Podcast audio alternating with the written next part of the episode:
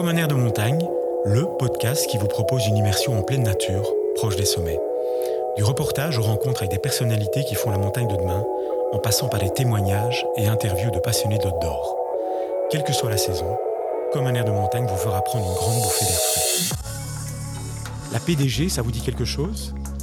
PDG, ce sont les initiales de Patrouille des glaciers, une course internationale de ski alpinisme organisée tous les deux ans par l'armée suisse. Cette course est ouverte à des équipes de trois patrouilleurs, qu'ils soient militaires ou civils. Elle a lieu sur les crêtes alpines, au sud du canton du Valais, à la fin du mois d'avril. Au cours des prochains mois, nous allons vous faire vivre de l'intérieur la préparation de cette course. Pour ce premier épisode, nous rencontrons à Verbier un habitué de l'épreuve, Jean-Marc Farquet.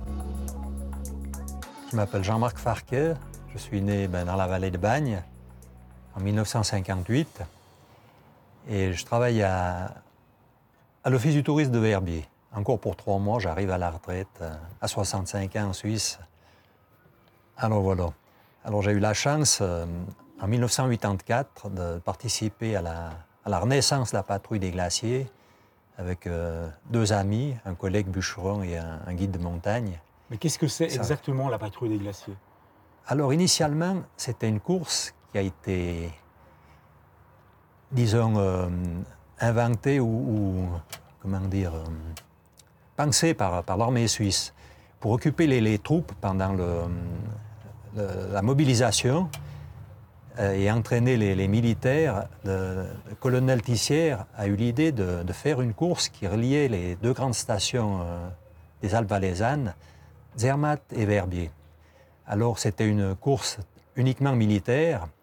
Les gars couraient avec leurs fusils, leurs cartouchières. D'ailleurs, il y avait un tir quand ils arrivaient sur Verbier qui était euh, pas éliminatoire, mais enfin, ça comptait comme, comme point pour, le, pour, pour la course. Et, voilà, ça a été lancé ça en 1943. Il y a une édition ensuite en 1944. Après la guerre a terminé, euh, 1945, il n'y a pas eu de course. Ils ont relancé la course en 1949. Et là, malheureusement, un, drame, euh, trois patrouilleurs de la vallée d'Orsières sont tombés dans une crevasse dans la région de Tête-Blanche. À la suite de ça, la- l'armée a, interdit la course. Jusque dans les années 80, trois hommes, le, lieutenant-colonel Tissière, euh, René Martin, colonel, et hum, le capitaine Camille Bournissen, trois amis ont commencé à rêver de, relancer cette course. Et en 1984, ils ont eu le feu vert de, la Confédération. À l'époque, euh, 123 patrouilles sont élancées de Zermatt. Bon, euh, c'est- risible aujourd'hui, si vous voulez, mais voilà, c'était la, renaissance de la patrouille, a- comme on appelait à l'époque. Et puis après, c'est une course qui se court chaque, chaque deux ans. Pourquoi tous les deux ans et pas chaque Alors, je pense que c'est une question d'organisation. Euh, toutes les années, ça ferait. C'est quand même lourd pour. euh, Voilà, il y a des courses qui, qui se courent. euh, je pense que c'est plutôt une question d'organisation. hein. Ça, il faudrait demander au, à Vous parliez de, de, de la course de la Renaissance où il y a eu plus ou moins 120 équipes qui sont. Euh, 120 patrouilles qui ont, qui ont pris le départ. Aujourd'hui, euh, l'an dernier ou cette année, on peut s'attendre. Enfin, il y a- deux ans ou cette année, on peut s'attendre à, à combien de patrouilles? Alors, euh, oui, il y, a- il y a 1600 patrouilles qui sont inscrites. C'est- juste impressionnant. Parce qu'aujourd'hui, la a- course, elle est, elle, est- elle est, elle est non seulement réservée aux, aux militaires, mais aussi aux civils. Alors, il, y a, il y a différentes catégories, il y a deux courses, puisqu'il y y a une petite course dans la grande course. Vous pouvez un peu expliquer les différents formats Ouais. aussi, et, et- et quelles sont les, les- les distances, les, les dénivelés positifs auxquels doivent faire face les, euh, différentes patrouilles Alors exactement, en, en 84, la- l'armée a ouvert le- la course aux civils. Ça, ça a été la, la grande nouveauté. Donc il y avait une catégorie militaire et puis catégorie civile. Et en 86, ils ont ouvert aux femmes. La première, la première fois depuis Arola. En 84 depuis Arola et en 86, ils ont pu courir depuis, depuis Zermatt. Donc d'abord sur la, la petite patrouille. La petite alors. patrouille, en Ouais. 84. En 86, elles ont, elles ont eu l'égalité euh, totale. Elles ont pu courir depuis Zermatt. Voilà. Alors, euh, bon, ça- les chiffres sont assez impressionnants. hein. Si, si vous prenez le, le grand parcours, euh, c'est 53 km. Mais il y a une, une mesure typiquement suisse, c'est le kilomètre fort. Ça veut dire que pour euh, 100 mètres de dénivelé en montée, on rajoute un kilomètre. Et pour 600 mètres de descente, dénivelé en descente, on rajoute un kilomètre. Ce qui nous fait un total de 100 km fort. Si vous voulez, il y a, effectivement, il y a 3994 mètres de dénivelé positif et 4090 mètres de dénivelé Négatif. négatif sur le grand parcours. À, à la suite de ça, il y a le petit parcours pour des gens euh, voilà, un peu moins entraînés ou, euh, ou des femmes, enfin voilà, qui rejoint Arola et Verbier. C'est à peu près la moitié, ça fait 26 km pour 48 km de fort. 1881 mètres de montée, 2341 mètres de descente. Ça, ça a la portée de toute personne bien entraînée qui, qui sait skier, bien sûr. Voilà. Et, euh, bon, on était où, madame? Et pourquoi les équipes, des, des- des patrouilles de trois?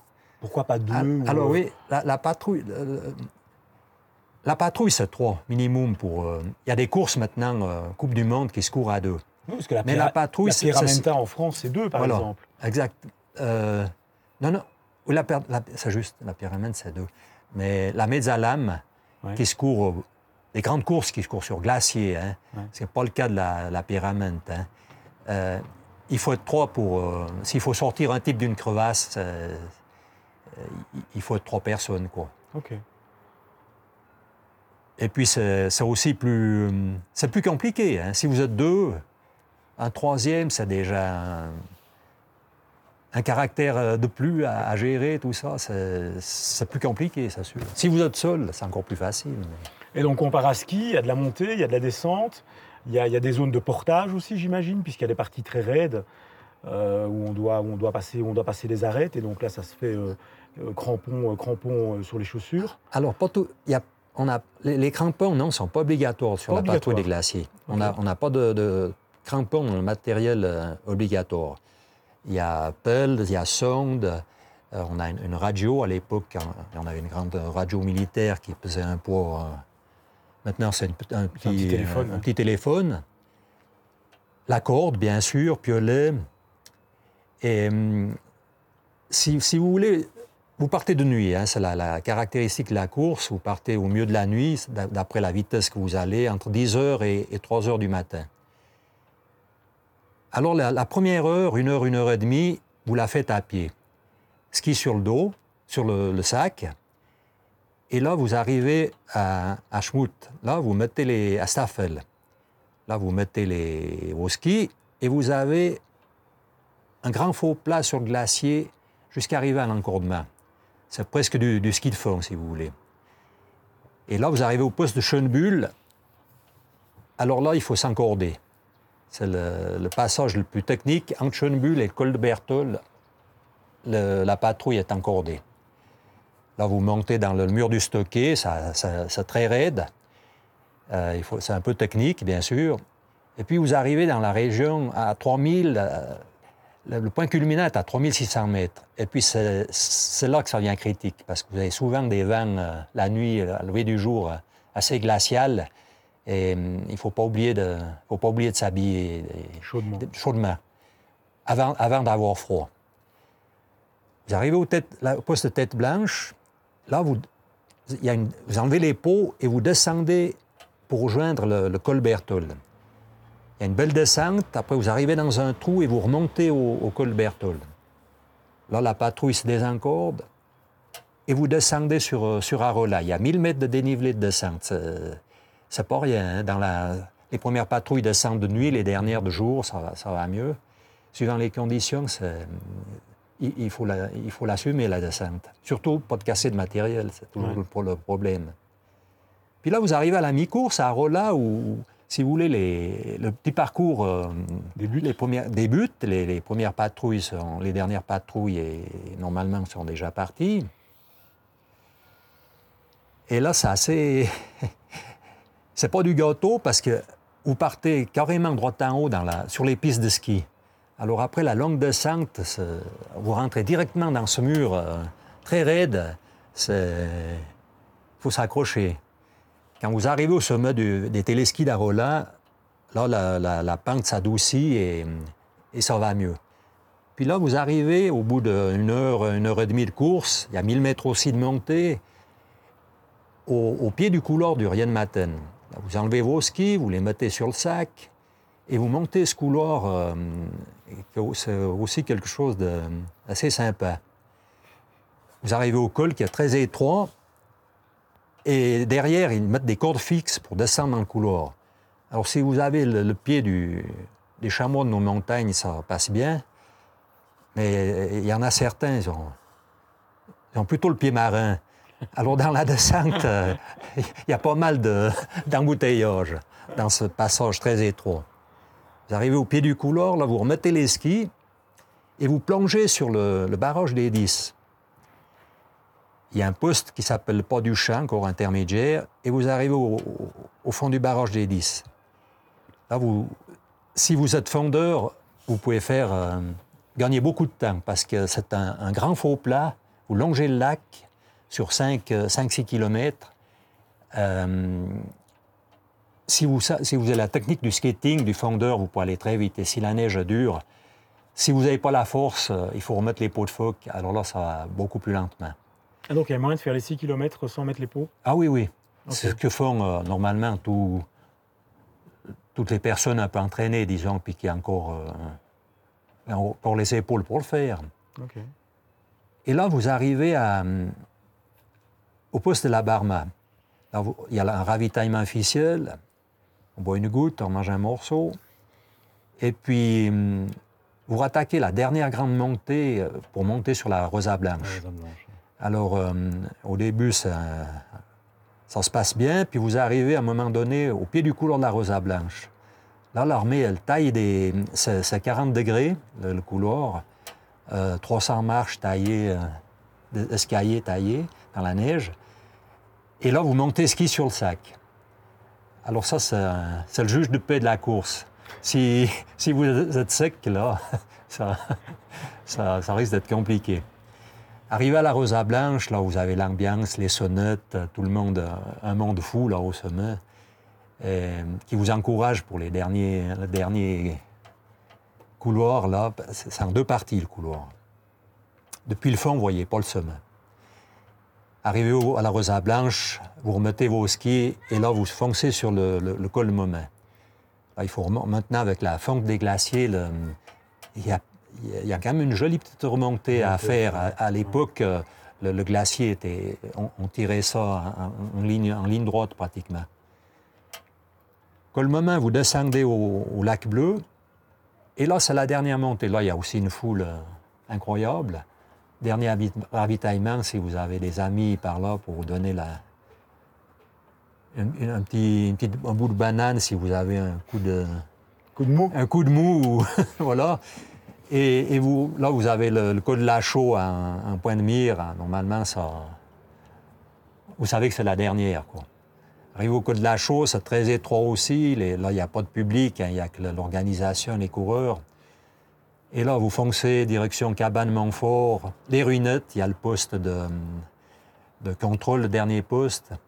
Et pour ceux qui connaissent, après vous descendez sur les pistes jusqu'à Médran. Et là, il reste un, bout qui ne paye pas de mine, mais qui est souvent pénible. C'est de courir euh, avec les, les souliers de ski depuis Médran jusqu'à la ligne d'arrivée. Euh, si vous avez des crampes qui ont tendance à sortir, ça risque d'arriver dans ce bout-là. Là, vous passez la ligne d'arrivée, c'est la délivrance. La bière vous attend, la bière belge vous attend. Et voilà, alors, au bout de, pour les meilleurs, 6 euh, heures, pour 18 euh, heures, les derniers, c'est la délivrance, voilà. En gros, la patrouille des glaciers. Et vous, vous l'avez fait combien de fois, vous? Alors moi, je l'ai couru en 84, en 86, 15 euh, fois, disons la grande, pour résumer.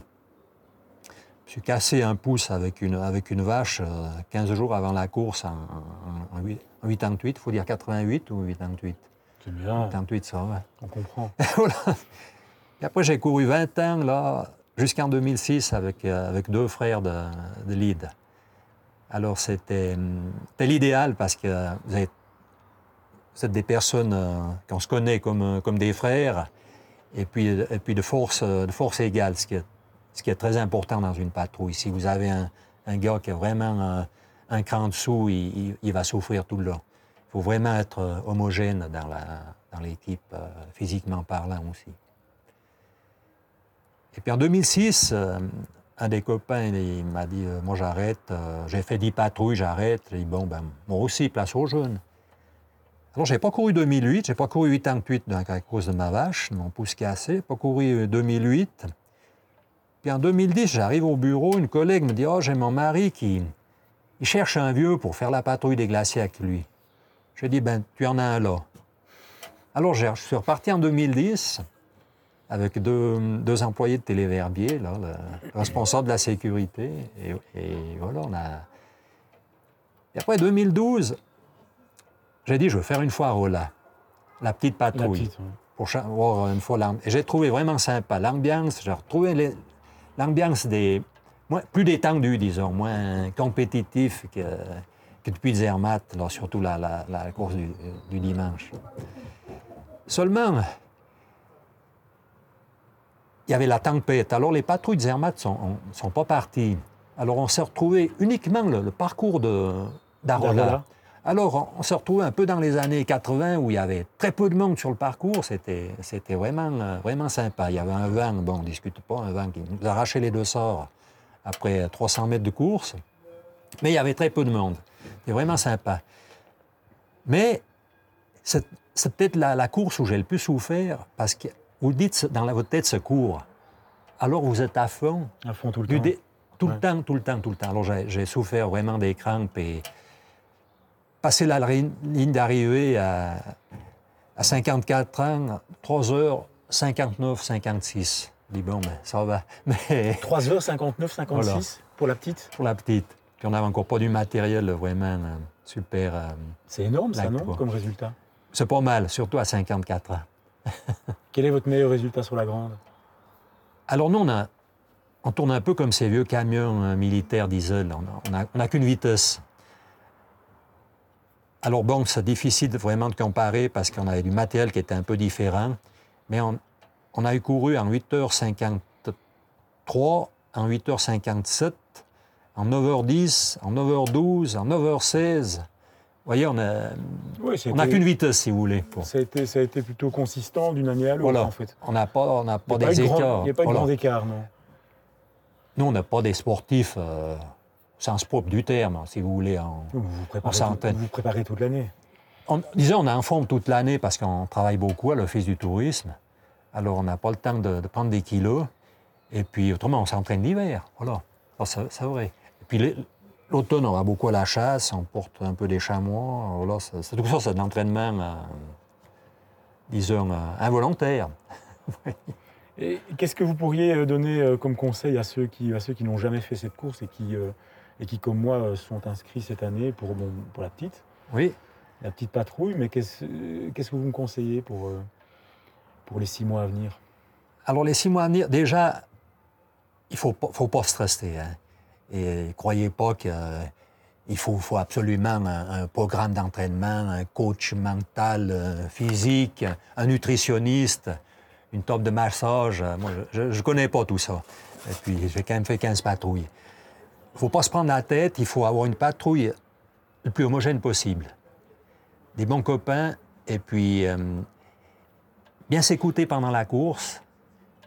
On, voit des fois des, des, gars qui filent tout seuls et puis un, type, il reste assis sur, euh, sur un caillou, là, au bord de la piste.